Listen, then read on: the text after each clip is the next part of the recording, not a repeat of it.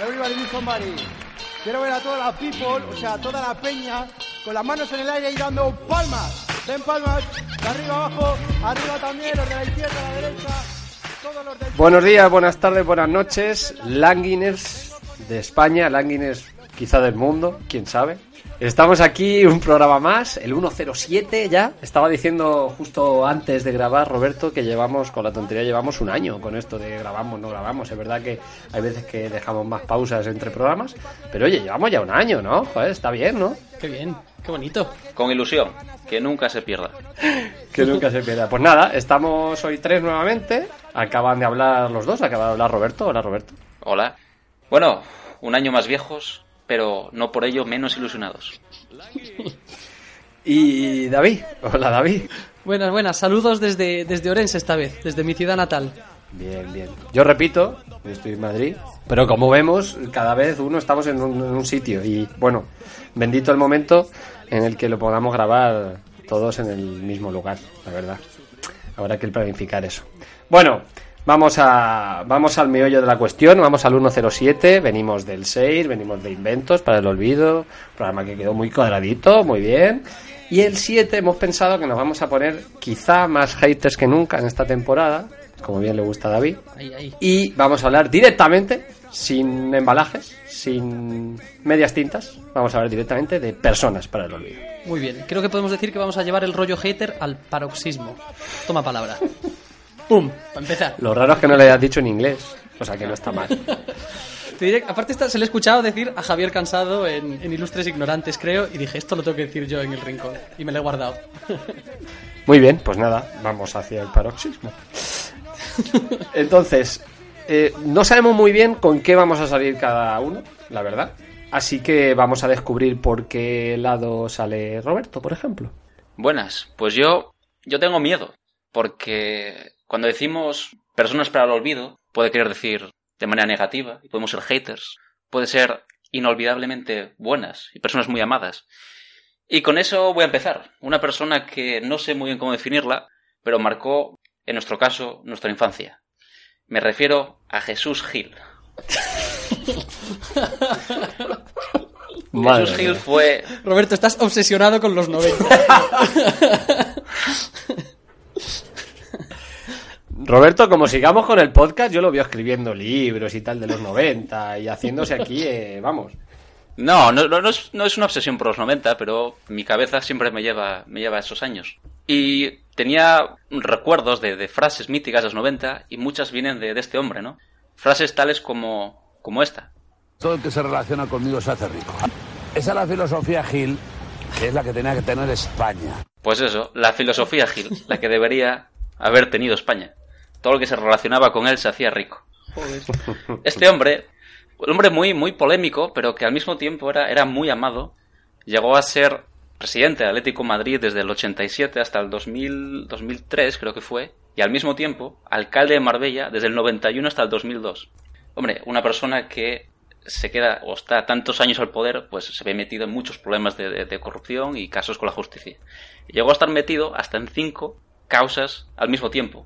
O sea, al final tuvo que dimitir como presidente por de todas las causas que tenía. Pero eso no evitó que el día de, de su muerte, cuando él murió en 2004, 15.000 personas fueron al Vicente Calderón a su entierro. ¿Cuántas? 15.000. 15.000. Y cuando él dejó de ser alcalde de Marbella, no lo hizo porque perdiera las elecciones, porque ganó creo que fue tres veces con mayoría absoluta con un partido llamado GIL, Grupo Independiente Liberal.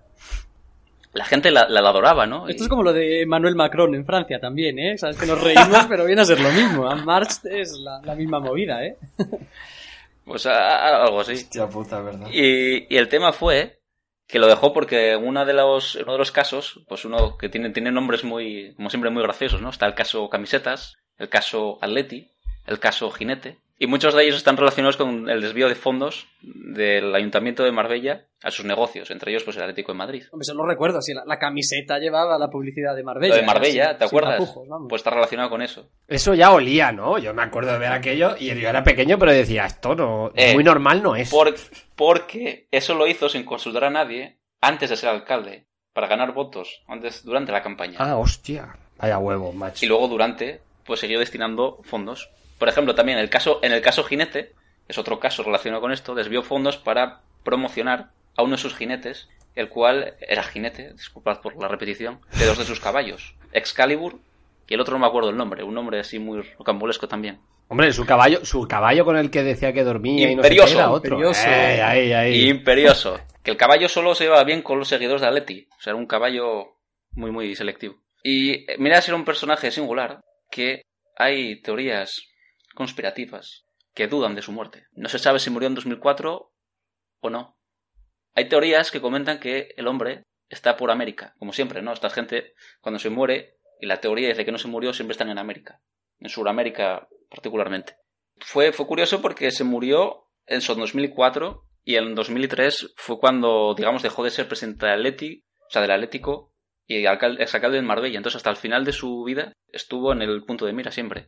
Y particularmente curiosa es aquella anécdota, no sé si acordáis, que aparece pegándole un puñetazo a la sede de la liga, no al presidente del Compostela, a un hombre que iba con él, pues se presenta allí y le empieza a llamar ladrón, eh, hijo de puta, tal, y se, empieza, y se empiezan a pegar hostias. Y Gil, que iba con sus guardaespaldas, dos armarios inmensos, se ponen delante de él a empujar a los del Compostela y Gil detrás diciendo, ¿a que no me pegas? ¿A que no vienes a por mí? A ver si tienes narices.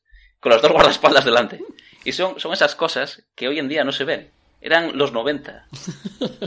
Tus amados 90. La década prodigiosa de Roberto. Qué penas que, que se haya perdido todas esas cosas. Es, ¿no? es imagen como Caneda, creo que se llamaba, aquel del compost, ¿no? Que ya salió en algún Eh, rincón, yo sí. creo. Hemos hablado, yo creo, de él. Sí, sí, Sí, porque era otro que tenía muchas frases de mierda también y era un personaje también de mucho, ca- de mucho cuidado.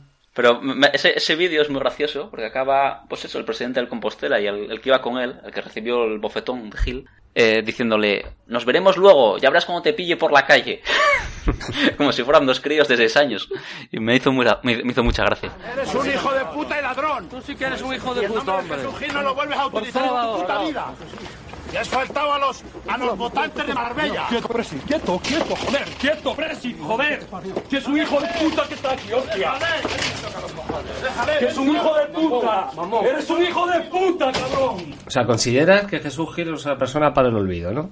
Hombre, es un personaje que hoy en día eh, costaría imaginar. Hostia, Básicamente eh, era, era un tipo, digamos, me recuerda un poco pues historias tipo de los narcos, de Pablo Escobar, en el sentido de que eran gente que veías que era poderosa y le gustaba mostrarlo al mundo. yo que no puedo quitarme de la imagen esa, de la cabeza esa imagen suya en el jacuzzi con todas las chicas en bikini Eh. alrededor, que es Pero porque hizo un programa de televisión en Telecinco, ¿eh?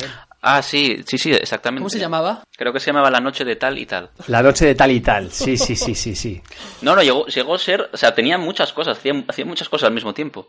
Y luego, pues, cada fin de semana tenía problemas con, tenía guerras que eran, vamos, históricas con Mendoza, el presidente del Real Madrid por entonces, y, Núñez, que era el presidente del Barcelona. Y eso, se salían insultándose, o sea, ahora, ahora que se ponen la mano delante cuando hablan, no, no, de aquella lo decían todo explícitamente, y luego lo arreglaban todo muchas veces jugando al parchís. que, que, que jugaban el- al parchís en el programa. Por, porque, no, no, se, se invitaban, ¿no? Pero es que era sabido que este hombre, Jesús Gil, era aficionado al parchís, afición que cogió, pues cuando los años 70 fue- estuvo a la cárcel, pues eso, 18 meses, una cosa así. Estoy viendo, me, he puesto a buscar sobre las noches de tal y tal por curiosidad. Efectivamente, lo que hacía el tío era un programa de humor, entrevistas y luego opinar sobre lo que le salía de las pelotas. O sea, el tío opinaba de lo que fuera sin tener ni idea. Y me, me- me es bastante. Bueno, punto uno, en su estreno acaparó un 40% de share, de cuota de pantalla. Toma ya. 40%. Y luego que el humor estaba a cargo de Santiago Urrialde, que macho, siempre en todos los programas casposos sale este hombre. ha estado en todo lo peorcito de los 90 este tío. Santiago Urrialde y Gil y Gil es una combinación como para... Uf, muy no- eso es 90 en estado puro, claro. Madre mía. No, se, se ha perdido, se ha perdido. Esos personajes se han perdido, ¿no? Joder. Y todo lo que hacen ahora, ahora queda en la sombra y no, no lo vemos, al menos durante, cuando, cuando- durante el tiempo que están vivos. Tú, al rincón del Langui. Ajá, ajá. Langui. Bueno, empezamos, empezamos fuerte. Empezamos bien. sí, sí. Qué tío. Eh, venga, David, va. A ver por Venga. dónde sales ahora, macho. A ver, ya tenía, tenía yo curiosidad por saber por dónde ibais a tirar, porque es verdad que este ha sido complicado, para mí por lo menos complicado de preparar. Eh, yo traigo un político. He pensado que no, lo de traer políticos que era complicado, Pero este yo creo que sí, que lo podemos meter en el saco del olvido sin, sin ningún pudor. Es un político local. Ya que estoy en Orense, voy a hablaros de José Luis Baltar Pumar, también conocido como Baltar Padre.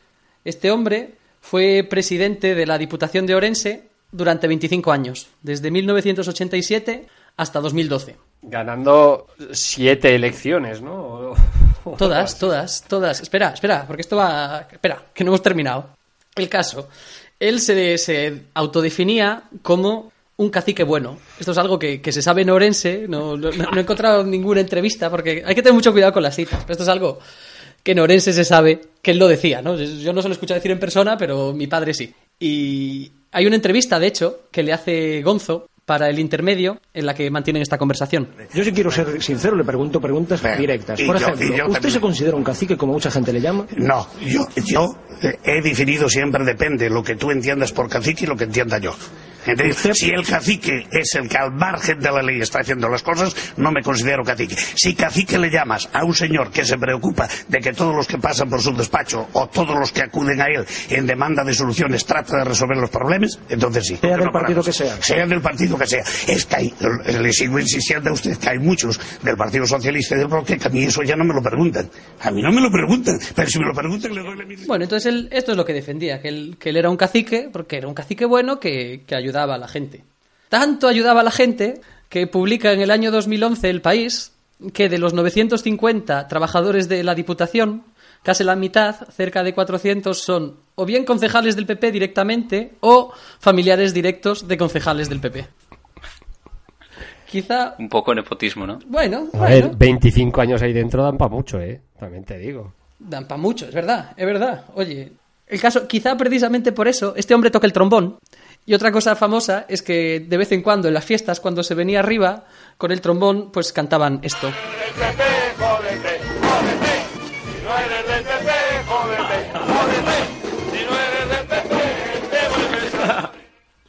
Bueno, este, audio concretamente que os estoy poniendo está sacado de un vídeo capturado por la Sexta, en, lo que, en el que se le ve a él perfectamente, en primer plano, en, en el vídeo, con su trombón en la mano y cantando esto y dirigiendo, ¿no? Como un director con su manita, como un director de orquesta dirigiendo a todo el mundo que cantaba esta canción.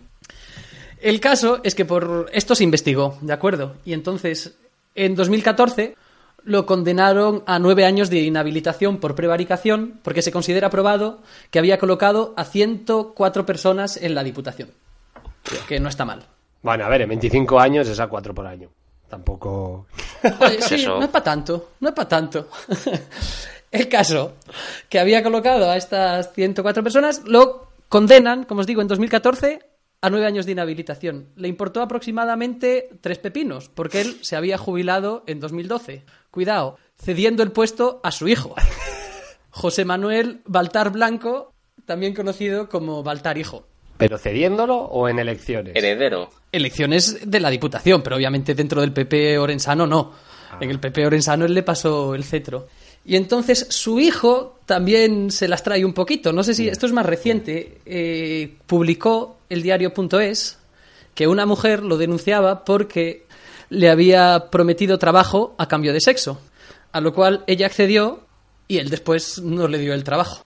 Esto, esta noticia fue bastante sonada. Eh, Núñez Feijó defendió a Baltar diciendo, pero ¿cómo va a haber tráfico de influencias si no le ha dado el trabajo? que es un argumento de peso donde los, donde los haya. Y ahí sigue. Madre mía. Persona para el olvido. Yo creo que sí, bastante, ¿no? Pues yo creo que voy a cambiar completamente de tercio porque me apetece. A mí también es verdad que me ha sido un poquito difícil porque tampoco me quería ir a lo evidente. Quiero decir, que, que te vas a Hitler, a Pol Pot, a Nah, Eso es no fácil, sé, fácil. Torquemada. Pues muy bien, sencillito. Y he sacado un personaje que yo desconocía, que es Elizabeth Bathory. Uh, qué buena. Tú la conoces, ¿no, David? La, la he descubierto estos días también. Ah, vale, vale. Pues yo la desconocía. Es una condesa húngara del siglo XVI, finales del siglo XVI, principio del XVII, que vivía en Transilvania, dentro de una familia muy apoderada.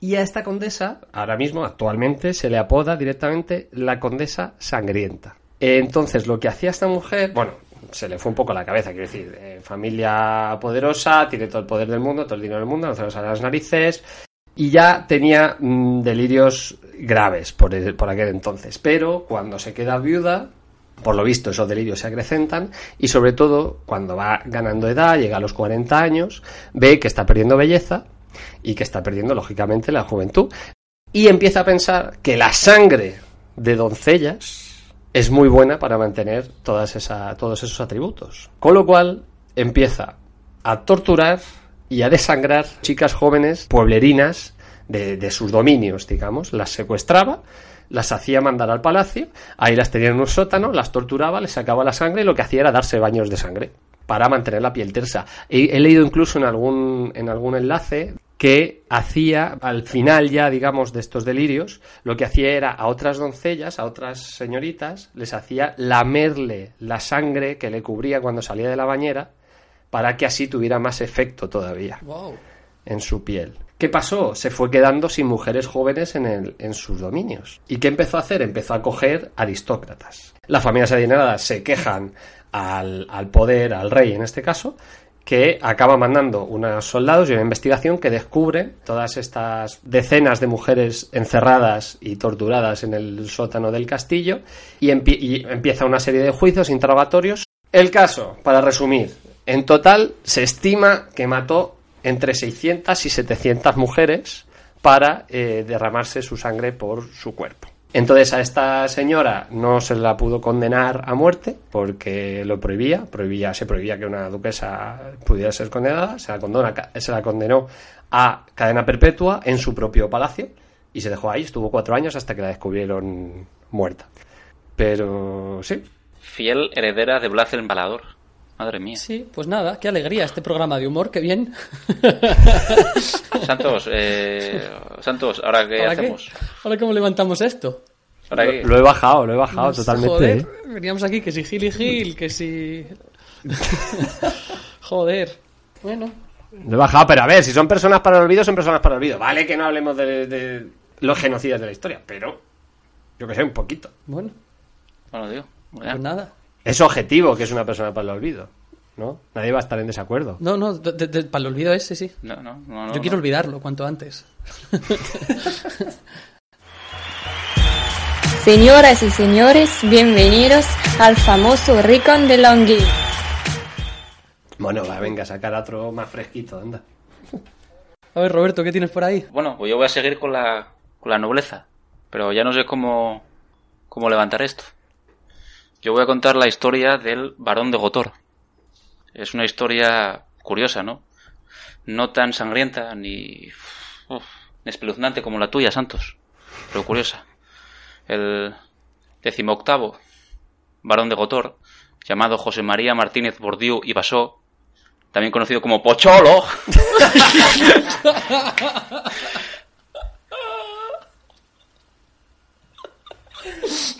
¡Pocholo! Pero hombre, para el olvido Pocholo, si no ha hecho nada malo, ese hombre. No, no, no, no, malo no, malo no, malo no. Nos ha dado, Bueno, cada quien tiene sus temáticas. Oye, esto es fresquito. nos ha dado momentos de curiosos, ¿no? De- sobre todo en la, en la televisión. Este hombre, ¿no? Que pasó, pasó a la fama, pasó a la fama no por su linaje, sino por aquellas noches en Ibiza, en el Pachá, y sobre todo por la televisión, por, por Telecinco. ¿Os acordáis de programas como Hotel Glam?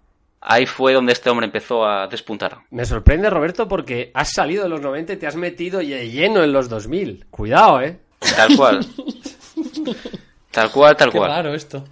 No, este hombre, a ver, yo lo conocía, por lo que lo conoce mucha gente, ¿no? Por, por su última etapa, su etapa más reciente en la televisión, en, en Telecinco y en, y en La Sexta, ¿no? En programas como Puch- Po- eh, Pocholo Ibiza 06 o Pocholo 007 SDF, sin domicilio fijo, que era Pocholo y su mochila. No sé si os acordaréis. Y aquí veo una furgoneta por el mundo adelante. Exactamente, ¿no? Sí, sí. Claro, lo que me llamó a mí la atención de este hombre son sus orígenes. No, yo no, yo no sabía que este hombre, pues, es un, claro, es- pertenece a la nobleza de España, ¿no? No sé si llega a ser un grande, pero es de la nobleza. De hecho, eh, es sobrino del, del yernísimo. El yernísimo, el yerno de Franco. Cristóbal Martínez Bordiú, marqués de Villaverde. Ojito. Y lo- otra cosa que yo no sabía, estuvo casado con la hija de Adolfo Suárez. ¿Qué pasa? No le gustó, esta vida no le gustó. El hombre había estudiado, pues, eh, eco- económicas o empresariales, no me acuerdo exactamente, y se fue a Estados Unidos. Y allí, pues, hizo, había estudiado en la universidad y tal, pero aquí no le gustó. Y se empezó a ir metiendo poco a poco en la televisión. Hasta tal punto que participó en dos episodios de corrupción en Miami. Pero de la americana. Hostia. Sí, sí, Miami Vice. Luego, pues se volvió a España, se volvió a Ibiza, luego estuvo por Uruguay una temporada, y a su segunda vuelta a España ya volvió a lo grande. Volvió como DJ, actor, y hacerse lo que es hoy en día, ¿no? Un personaje mediático. Ya un poco olvidado. Yo hace tiempo que no, no, no sé nada de él. Pero es un personaje curioso, desde luego. Madre mía. Si es una persona para el olvido, sí. La Virgen. ¿Ves? ¿Ves? Yo esto... Esto es mi concepto. Pero tampoco... No, no, tampoco hizo nada. Tampoco hizo nada. Es una persona... Después hizo estos, estos programas en la tele y ya está, ¿no? Y era un... Es una de estas personas que, gracias a Telecinco principalmente, y la Sexta también, pues, sin hacer mucho, pues fue triunfando. Triunfando en el sentido de hacerse mediático, ir haciéndose conocido, y, y ya está, y vivir de eso hasta que le dure. Ahora mismo, pues no, no hace nada, pero sobre el 2006, 2007, más o menos, pues el hombre, pues, tuvo ahí su momento, de, su momento de gloria. Ahora parece que ya ha pasado, ¿no? Pero esto es una, una moraleja. Como tener sangre real no te garantiza nada. Un tema que hoy, hoy está de actualidad. Estaba, est- estoy ahora buscando. La última vez que apareció en televisión fue hace cuatro años, o cinco ya, cinco años, en Masterchef. Hostia. ¿Y pero que fue a probar platos allí? No sé, va a concursar, debe ser. No, como invitado. Sería en un programa. En un programa. Y hay un vídeo de YouTube que se llama Pocholo en Masterchef liándola. no sé, quizá habría que pulsar, pero. ¡Epa, torero! ¡Mucho pozo, mucho pozo, eh! Buenas tardes a todos. ¿Qué- ¿Cómo estáis? ¡Por favor! Oye, enhorabuena por invitarme. Y ahora Gracias pasado- por venir, ¡Qué gracias por venir amor! ¡Qué amor! ¿Cómo que no? Tira para adelante con todos tus huevos. Tengo varios, tengo huevos. ¡Te digo! ¡Vale! Venga, Maribel, vamos. Calla, otro. Venga. venga. Es que ahí probablemente tengas que estar a la altura de tu personaje, ¿no? El tío no puede ir a Masterchef y decir, "Mm, sí, muy bueno tu plato, y pirarse. No, No, el, el- tú, sí, tú sí lo ves. El tío ya tiene su personaje, tiene su rol. Tiene que dar el cante. O sea, no puede, no puede comportarse porque entonces ya no le, no le llaman más, no le invitan. Entonces va allí, dice cuatro tonterías, básicamente, da el cante un poquito y ya está. Dice pocholo y mi mochila. Y viva la fiesta. Pero ese es otro personaje más del olvido. Santos tiró más a lo sangriento, yo he tirado más al mundo de la farándula. Sí, desde luego hemos ido por derroteros completamente distintos, ¿eh, Roberto? Totalmente. No, sabría, no sabría decir cuál es mejor, pero diferentes son. Venga, va, David. Vale, vale, a ver. Yo este que tengo ahora eh, lo descubrí a través de un Ilustres Ignorantes también. El Ilustres Ignorantes sobre la hijoputez, pues es Carolina Ferre quien habla de este personaje. No sé si lo habréis visto. En cualquier caso, la persona es Thomas Midley Jr., que es un ingeniero mecánico y químico estadounidense. Pues este tío, en primer lugar, lo que hizo fue desarrollar el tetraetilo de plomo. Si sabéis, este es el aditivo que se le añade a la gasolina, eh, lo que sería la gasolina con plomo, ¿no? Entonces, para, para aumentar su octanaje y obtener mayor rendimiento. Entonces, bueno, pues ya empezó por, por desarrollar esto, provocando una cantidad de, de emisiones de plomo a la atmósfera bastantes importantes. Él mismo tuvo una intoxicación por plomo que ocultó, porque ya al poco se empezó a discutir lo de si esto era seguro o no, y él ocultó la intoxicación por plomo que tenía. Después de inventar esto, como no, no se había quedado tranquilo todavía, inventó los CFCs. Qué máquina, ¿eh? Bien. Sí, sí, bien. Para, ahí ya ahí empezó a quedarse a gusto. Que son los, bueno, clorofluorocarbonos. En cualquier caso, son unos gases que se utilizan sobre todo en refrigeración y como propelentes de aerosoles y que, como sabréis, son tremendamente nocivos para la atmósfera. Sí. Para la capa de ozono, etcétera. Hoy en día ya están prohibidos. Bueno, entonces ya, bien. Después, ¿qué le pasó a este pobre hombre? Pues que contrajo la polio. La polio, como sabéis, uno de sus efectos muy a menudo es que te quedas paralítico de parte del cuerpo. Él en concreto perdió el, el uso de las piernas. ¿Qué es lo que hizo entonces? Pues para poder levantarse de la cama, diseñó él mismo un sistema de cuerdas y poleas para poder hacerlo por, por sí mismo. con el que en un accidente se ahorcó y murió. Y A así ver, merecido acaba- también. ¿eh? Así acaba la historia de. Thomas Midley Jr. Después de, de contaminar medio mundo y de contribuir a, a cargarse el planeta bien, pues el siguiente invento lo mató a él directamente. Eh, hay gente que nace marcada y este hombre nació marcado ya. O sea, es decir, depende que lado caiga la tostada, pues estás marcado para hacer cosas grandes o para ser así. Oye, Era, que decir, vamos a ver, esto es- depende cómo lo mires. ¿Era el ingeniero que diseñó las cámaras de gas un máquina? ¿Un gran ingeniero? Pues igual lo era, pero se confundió. Hizo algo que no va a pasar a la historia. vaya, vaya, vaya jardín. vaya jardín en el que te estás metiendo. Depende todo, todo. Es decir, cuando a veces genios eligen mal el contexto. Este hombre eligió mal el contexto. Es decir, tú ahí crees que lo, ahí lo correcto es hacer mal tu trabajo, claro. Sí, eh, claro. En este caso, igual, por ejemplo, el caso de este hombre, pues igual pensando en cómo qué sé, desarrollar forma- materiales para hacer ot- otras formas de energía renovable o yo qué sé, para hacer cualquier otra cosa más útil, igual le hubiese salido bien, y hubiese pasado la historia, hubiese ganado un Nobel.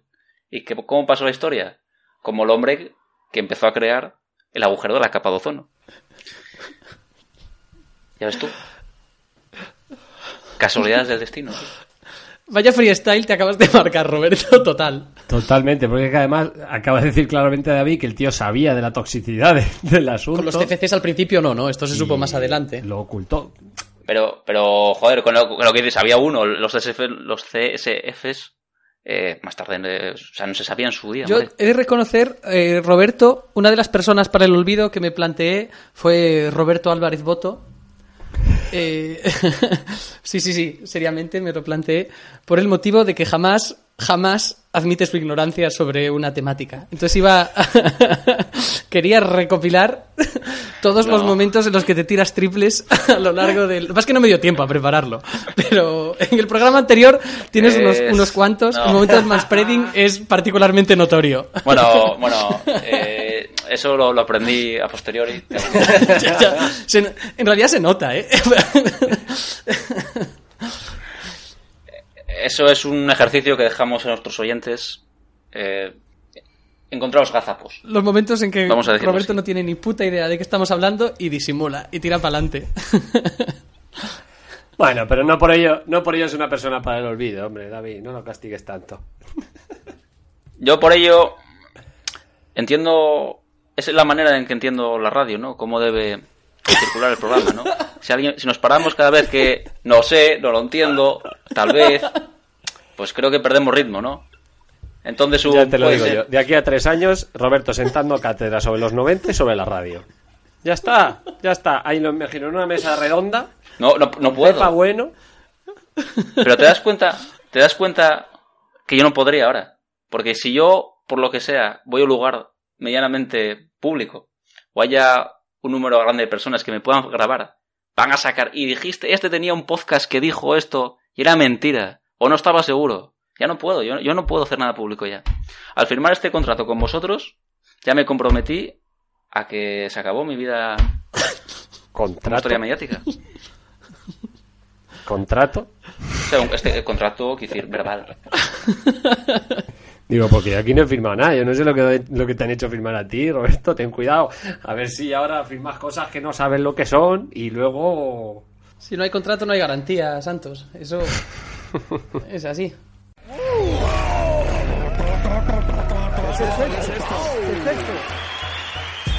Estás en el rincón del Langui.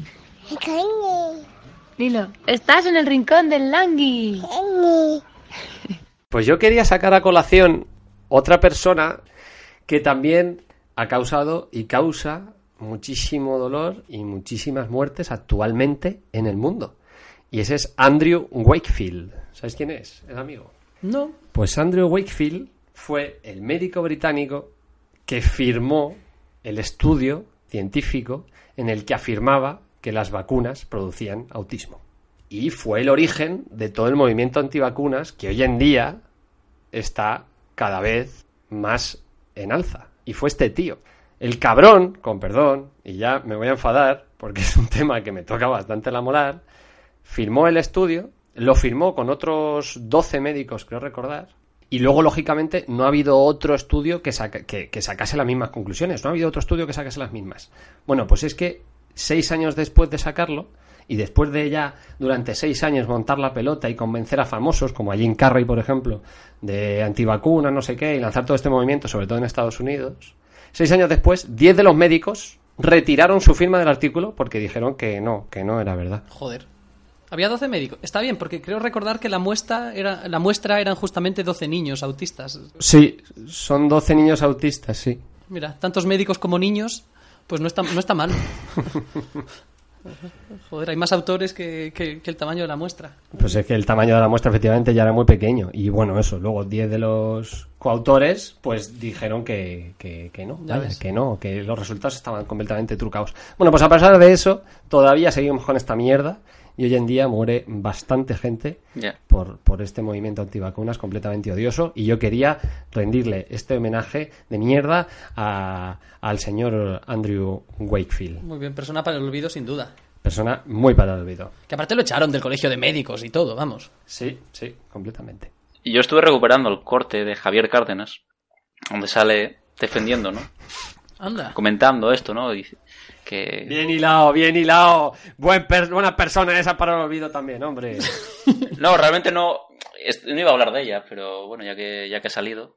En su programa de radio, pues sale comentando esto, ¿no? Que, que sale diciendo que... Sale, men- menciona a Obama, me parece, y a Richard Gere.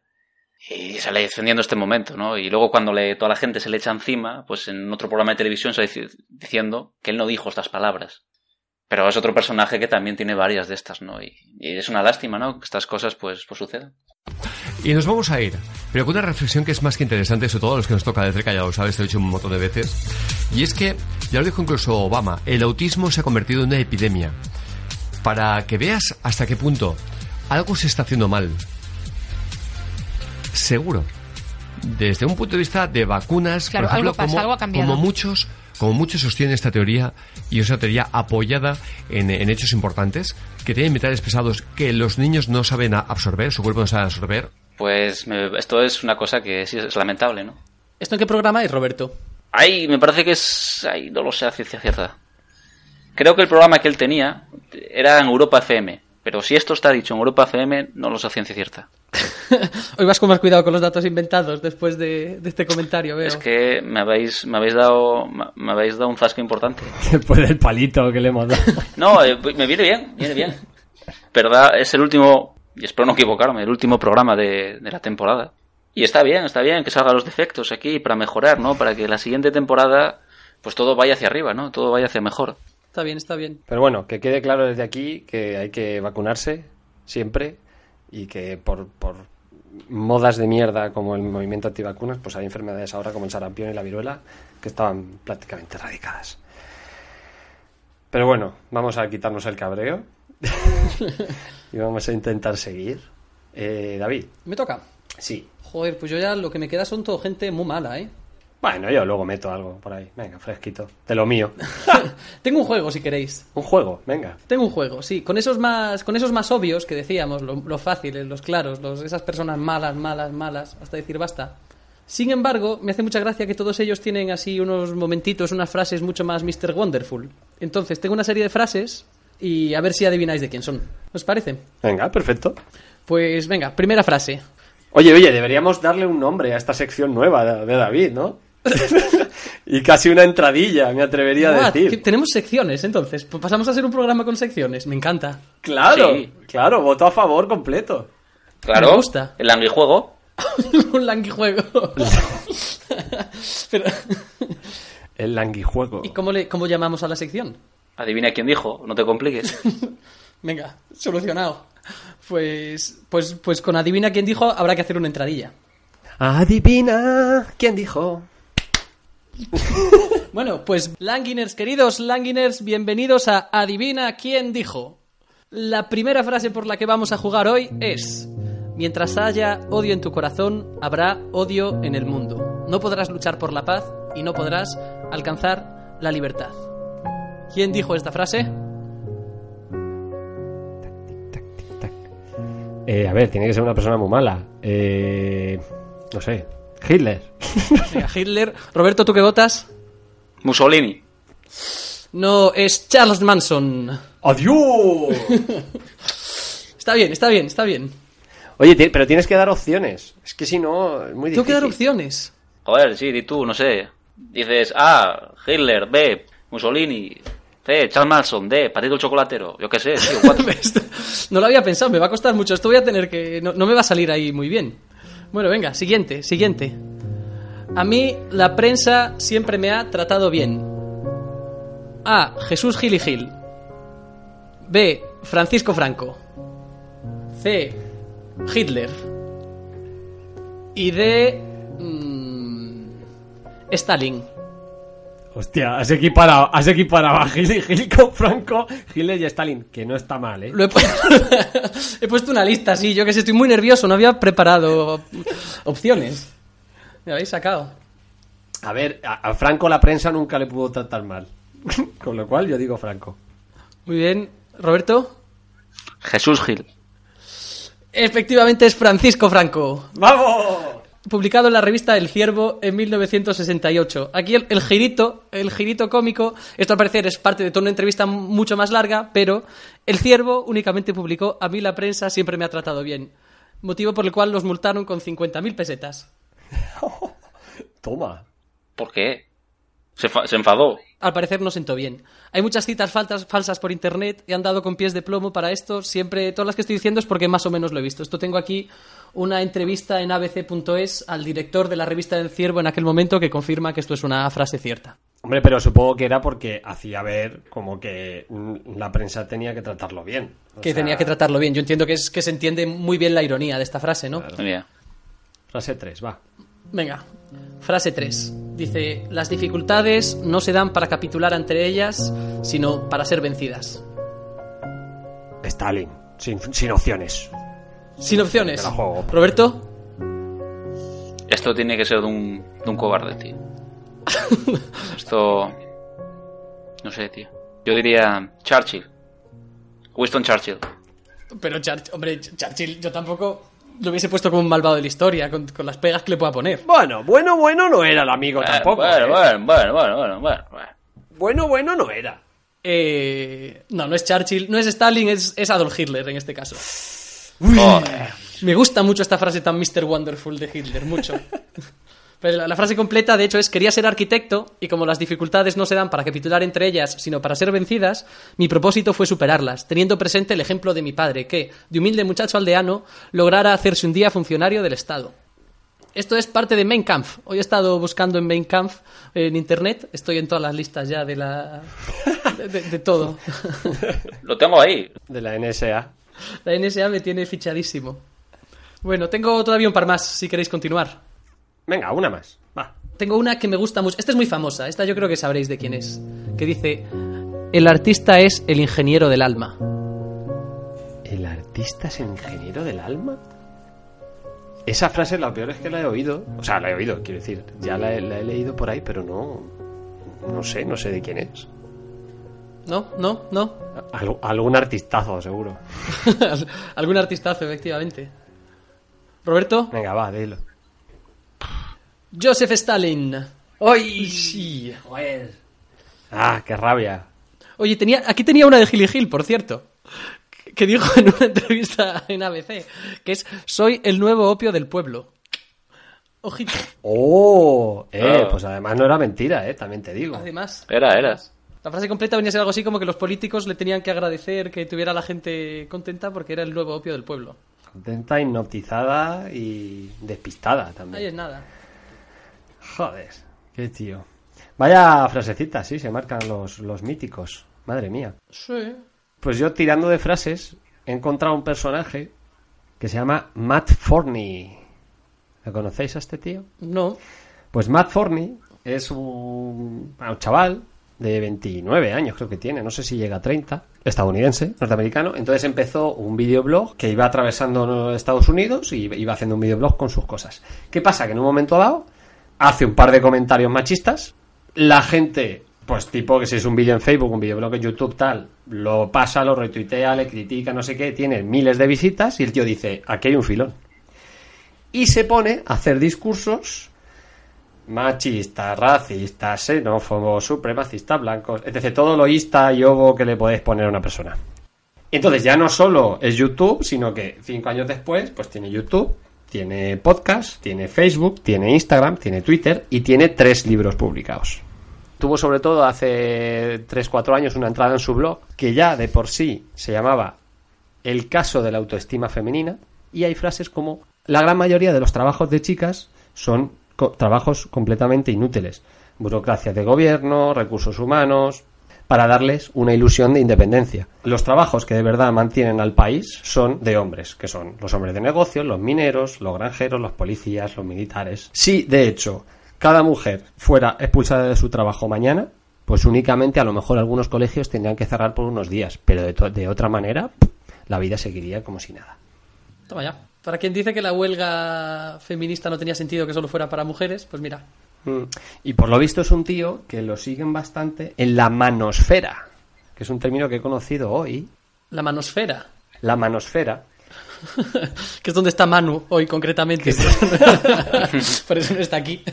Está en la manosfera. Espero, espero que no sea donde está Manu en la manosfera, porque básicamente es toda una serie de red de blogs y de podcasts y de YouTubes y todo eso que son sobre la masculinidad contra el feminismo que entienden como supremacía de la mujer, por supuesto, eh, entienden de manera completamente errónea. Anda. Además tiene muchas también muchas entradas y muchos soliloquios sobre las mujeres gordas y cómo las mujeres gordas son más fáciles y cómo que a él la confianza en las mujeres no le da no le proporciona elecciones, erecciones, sino que la vulnerabilidad lo hace.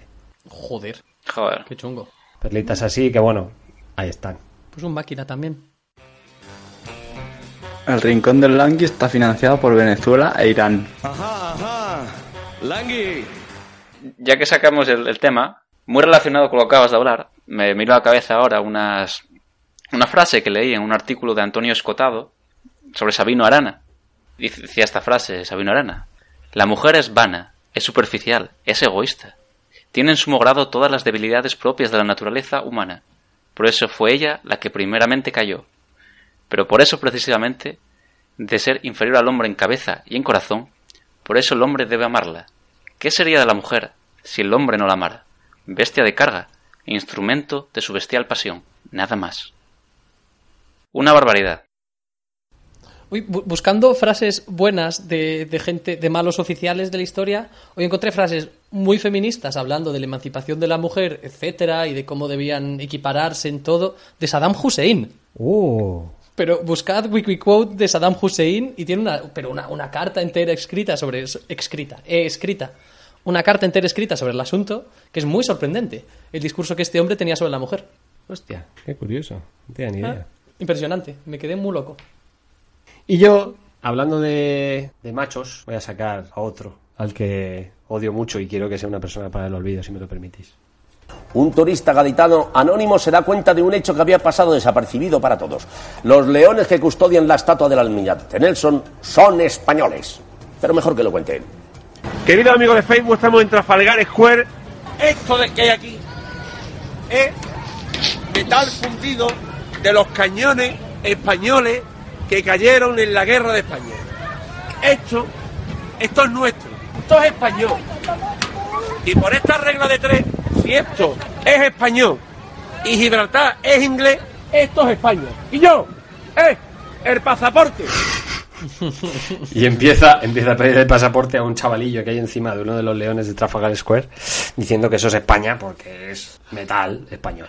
Bueno, este señor es Álvaro Ojeda, por si no os habéis dado cuenta, que saltó a la fama un poquito así, porque él tenía un canal de YouTube que hacía vídeos de estos, porque él es periodista, y el, el Gran Wyoming lo sacó en el intermedio, y a partir de ahí pues se hizo, se hizo viral. Entonces el tío pues vio filón y empezó a hacer vídeos completamente deleznables, acerca, opinando sobre, bueno, pues sobre, no sé, sobre todo lo que odia en el mundo, que es la izquierda, que es el Fútbol Club Barcelona y que es todo lo que no es Viva España. O- otro más, otro más que vive de... Otro, otro más, ya está. Alguno que hable un poco más de sus cojones, que es algo que le gusta mucho. Otro, sí, es verdad, porque dice mucho lo de. De hecho, a esa- madre mía, es que le he dado demasiadas visitas a este hombre hoy. No, lo conozco y me fastidia. Pero es que ha sacado una cerveza ¿Tiene una cerveza suya? que se llama Pamipolla. Claro, porque es la frase que dice. Dice, dice mucho eso y ¿cuál era la otra frase que decía? La otra dice otra palabra, al carajo. Al carajo, todo el rato, y da golpes en la mesa. ¡Carajo! Pero es que, es que estamos hablando de una persona que tiene 950.000 seguidores en Facebook. 950.000. No está mal, ¿eh? Y el vídeo más visto que tiene de Facebook son 3 millones de visualizaciones. Qué burrada.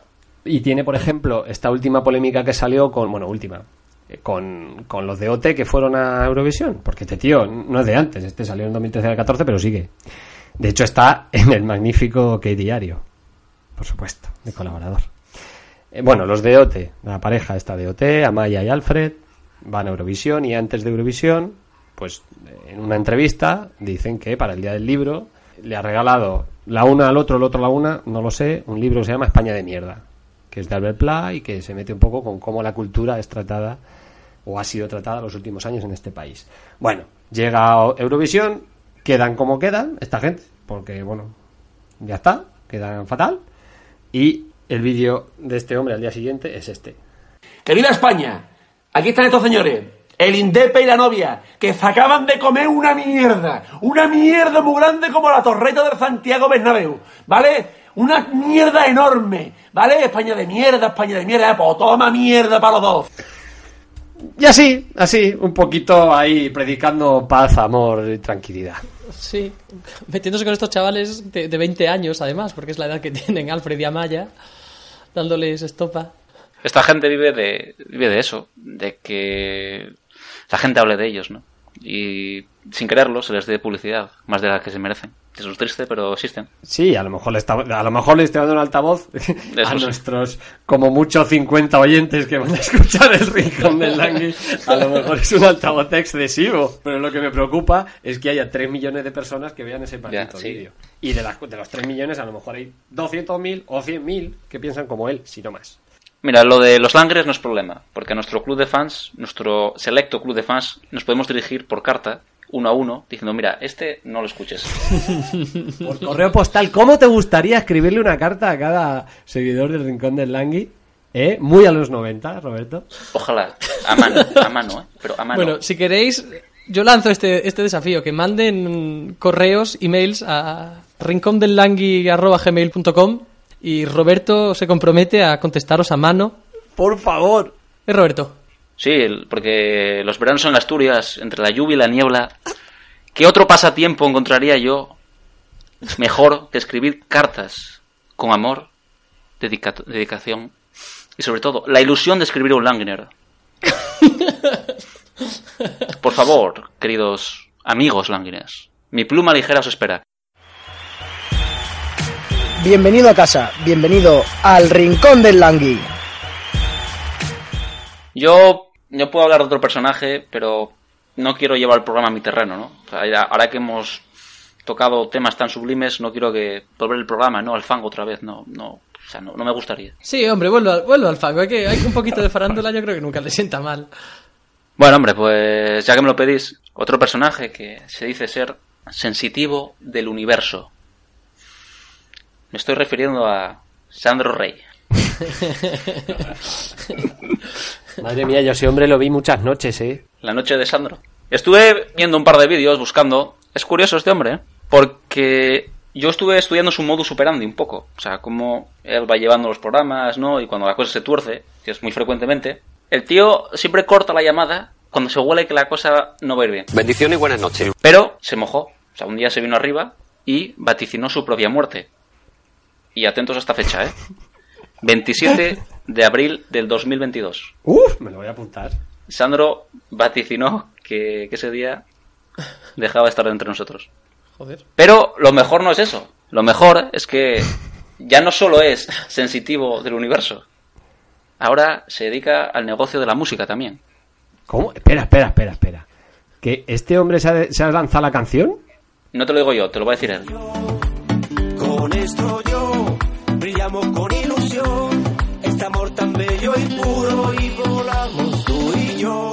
de sexo trocotón. Trocotón, trocotón, trocotón. Por tu me No puede ser, no me lo creo. El trocotón. Y tiene otra que es la lagarta. Joder. Pero yo esto como no lo sabía antes, ¿de quién me rodeo? Por favor, que nadie me ha informado de esto. Busca, por ahí, tío, te sale Google te informa directamente. Esto es, esto es una especie así como de reggaetón flamenco, además, esta fusión muy loca, muy buena, ¿eh? Sobrevivir, se llama sobrevivir en la farándula. Con mi langostino y tu chumino. Ay, la Virgen. Que yo esto no lo sabía. Es el dato, el dato del día. O sea, que queda mucho para que sea una persona de verdad olvidada. No, no, él hace, él hace porque no lo sea. ¿De, de qué año es esto de la...? Hostia, el trocotón es de este año, El 2018. Trocotón publicado el 2 de mayo. ¿De este año? ¿De ya? Joder, y Lagarta del año pasado. Macho, pero la carta me la perdí. De verdad, vaya verano pasé así. claro. No- Nos la, nos, la, nos la perdimos. Joder, pues nos queda Sandro Rey para rato. Menos mal. ¿Qué sería de la vida sin estos momentitos? Muy bien, Roberto. Joder, ¿qué, qué... mm, Ay, ¿cómo se llama? Cuando vas por orden de tiempo. ¿Qué... Cronológico. Cronológico, gracias Roberto. ¿Qué cronológico lo has hecho, no? Has empezado ahí en los 90, 2000, 2010. Mira qué cara orgulloso tiene. Míralo. Me quito. Yo- Me quito el sombrero, eh, Roberto. Joder, muy guay. Podría haber hecho un retroceso, pero mejor dejarlo arriba. Con mi langostino y tu chumino. Muy bien. Arriba, en el barro, pero arriba, sí, sí. Sí, bueno. Bueno, pues David, acaba si quieres. Sí, yo. Joder, es que lo mío, claro, no tiene nada que ver. Yo me he ido por otros derroteros totalmente. Yo traigo un dictador para terminar. Pues claro que sí. Venga, va. ¿Qué decía Roberto? No, es que estoy, estoy viendo que, o sea, eh, este programa me está preocupando, pero a mí, o sea, tú te has ido por la historia. Sandro se ha ido a temas, pues temas graves, o sea, y yo es que me he ido, macho, me he hecho a, a prensa rosa, eh. Joder, macho, que no. ¿Sabes? De hecho, creo que has llamado Sandro a Santos. Puede ser, puede ser, de- puede de- ser. Puede ser. Y, y solo os estoy mostrando algunos que elegí, porque tenía más. Pero es que me he ido a la prensa rosa total, me he ido a, a Telecinco y la sexta, macho. Oye, lo que no hemos hecho es nada guarro este, en este programa, ¿eh? Hemos estado muy bien, muy limpitos. Muy bien, y muy, y muy bien. Yo estoy cruzando los dedos porque te queda un personaje. No, pues no, no es guarro tampoco. Muy bien. Pero porque te has contenido tú. No, me salió natural. Ah, bueno. Bien. Estoy así, bien, relajado, tranquilo. Muy bien. Os traigo un dictador, un dictador turcomano. Es bastante conocido este hombre. Se llama Sapar Murat Niyazov. Sí, sí, sí. Quizás si por el nombre no, no suene, pero eh, bueno, es un ingeniero industrial, empezamos mal, político y dictador que gobernó Turkmenistán entre 1985 y 2006. Primero como secretario general del Partido Comunista y después, tras la independencia de la Unión Soviética, en 1991, como presidente de la República. Vale, el caso es que este tío, por supuesto, como todo buen dictador que se tira veintitantos años, 22 concretamente, tiene un culto a la personalidad muy loco, muy loco. De hecho, construyó una estatua de oro en Ashgabat, esto quizás es lo que os suene, que gira con el sol, de tal manera que nunca le dé so- sombra en la cara. Cara al sol siempre. ¿Y por la noche qué hace? Por la noche no sé muy bien qué hace, la verdad. Está, está, llega aquí Roberto, 20 años después de hacer la estatua y se la jode. Le ha jodido toda la lógica, macho. Tú sabes, el español, el del tubo de escape de Inventos para el Olvido, el que dijo el tubo de escape que no servía para nada. Ese era mi familia. Es igual. Hostia, qué bueno.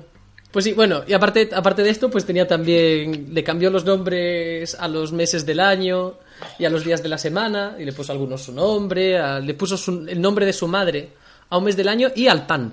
Ah, el pan ya no se llamaba pan. No, el pan pasó a llamarse como su madre. Se llamaba Ofelia, a lo mejor. Sí, sí, sí, sí.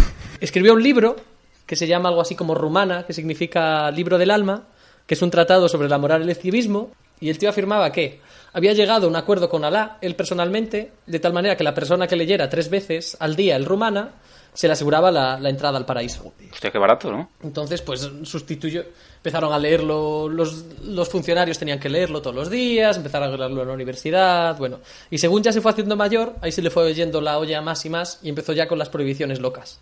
Por ejemplo, en 2001 prohibió la ópera, el ballet y el circo por ser decididamente antiturcomano. Vale, el lago de los cisnes es completamente antiturcomano. Eso decidió. Perfecto. Entonces fuera.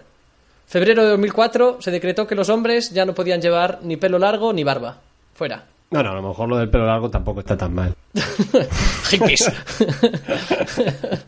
cuidado, cuidado. Y echó a todos los perros de Ashgabat por su olor desagradable. O sea, y a los que estaban en casas también. Fuera los perros. A todos los perros. Sí, no, no permitió. En la capital no podía haber perros, fuera. Y después, una medida que yo con la que yo estoy muy de acuerdo, prohibió el playback. Dijo, playback no. El único que ha tenido narices ha prohibido el playback en la historia. Me parece muy bien. Si además hubiese prohibido los bares en los que tienen un videoclip y otra música distinta, yo ten- tendría mi voto ya. Pero bueno, empe- empezó con el playback y después pues ya se murió. Tendría tu voto en el caso de que se sometiera a elecciones, por supuesto. Bueno, claro, claro. Tiene, tiene también una frase similar a esta de Franco que dice, no hay partidos de la oposición, así que ¿cómo se les puede conceder la libertad? What? me recuerda, me recordó mucho a la frase de, de Camacho en este mundial. Lo de es difícil quitarle el balón, el balón a Irán porque no lo tiene. Pues es. Por ahí va la cosa. Madre mía. Saparmurat y Yazov. ¿Y el karaoke lo prohibió? Porque a lo mejor no estaría mal tampoco. No lo sé. Eso me llevaba a pensar que qué tipo de, de prohibiciones tendría yo si fuera un dictador, ¿sabes? Ahí despótico, qué cosas prohibiría. Y como ya he dicho, lo de la música distinta y por supuesto la música en alto en los móviles. Oh, totalmente de acuerdo. Sa- ¿Sabéis lo que yo prohibiría? Que el otro día me puse también muy de mala leche. Hablar en los conciertos. Uy, uy, uy, madre mía. Y esto y eso que tú estás en el público. Yo te digo, yo eso yo mataría a esa gente. Uh. Mataría. Esto nos estamos poniendo un poco señoros que se quejan de cosas, pero esto yo era otra de las cosas que había pensado, una categoría que no fuesen personas concretas, sino grupos de gente que hacen cosas que considero que son para el olvido. Y esto otra que tengo es la gente que bebe y al terminar hace Bueno, pues nada, buen, buen dictador serías también. A lo mejor más, más del estilo, ¿cómo se llama este? Rodrigo Duterte, Rodrigo Duterte, yo este no lo conozco. el de Filipinas. ¿Y qué, qué cosas prohibió este? Hombre, el presidente de Filipinas, este tío, este tío es un hijo de puta. Ah, el que mata gente allí, él con su, con su rifle. Hombre, es un, vamos, un maldito déspota también. Este tenía el sueño de ser dictador y prohibir cosas como tú y lo hace. Oye, que nadie te diga que no puedes cumplir tus sueños. Sí, tío. Santos, tienes este programa. Cada vez que dices algo, tío, es que yo me vengo abajo, tío. es que dices cosas muy serias, tío. En serio. Muy, muy serias, es verdad, es verdad, lo siento. Me va a costar, me va a verdad, costar. Entre los Roberto el Barro y tú, la... Claro, yo me siento mal. Dices cosas muy reivindicativas y yo sacando, pues bueno, saco el material que tengo aquí, ¿no? Que, que no es el mejor del mundo. Pero bueno, yo, yo tenía aquí otro material que, que mejor no lo saco. O sea, además que comentemos situaciones serias, que por ejemplo, vamos a ver, yo tengo aquí a Javier Clemente, pero es que no, voy a poner a Javier Clemente aquí, porque, porque da mucha pena. Pobre Clemente al lado de toda esta gente, claro. Claro, o sea, hoy va a sacar a Aaron Carter, que fue de ese hombre, ¿no? El hermano pequeño de Nick Carter. Pero dije yo, no, no, tampoco. Tampoco es para, para una persona para el olvido. Entonces dije yo, ya, pues me estoy sintiendo mal, ¿no? Guárdatelo, guárdatelo, Roberto, que haremos un, haremos un último programa de temporada de Olvidos para el Olvido, donde podremos resarcirnos de todas estas personas, en este caso, de las que no hemos hablado. Desde Brooklyn, Tony Ruiz Nos despedimos entonces ya, ¿no? Sí, yo creo que sí. Sí, sí, sí. Sí, me gusta, me gusta cómo ha quedado este programa así ecléctico. Yo me, me lo he pasado bien. Sí, pues nada, ya hemos acabado. Mandad emails, recordamos, a rincondellangui.gmail.com Sí. para que el bucólico Roberto os responda por carta escrita. Y aparte para darnos todos los comentarios que queráis, por supuesto. Así que nada, hasta el próximo episodio. Un placer, como siempre. Bueno, chao, hasta la próxima. Si no ganáis el Goya, chico, no te chines, que el patio de Butaca ni te tire. ¡Fuerte!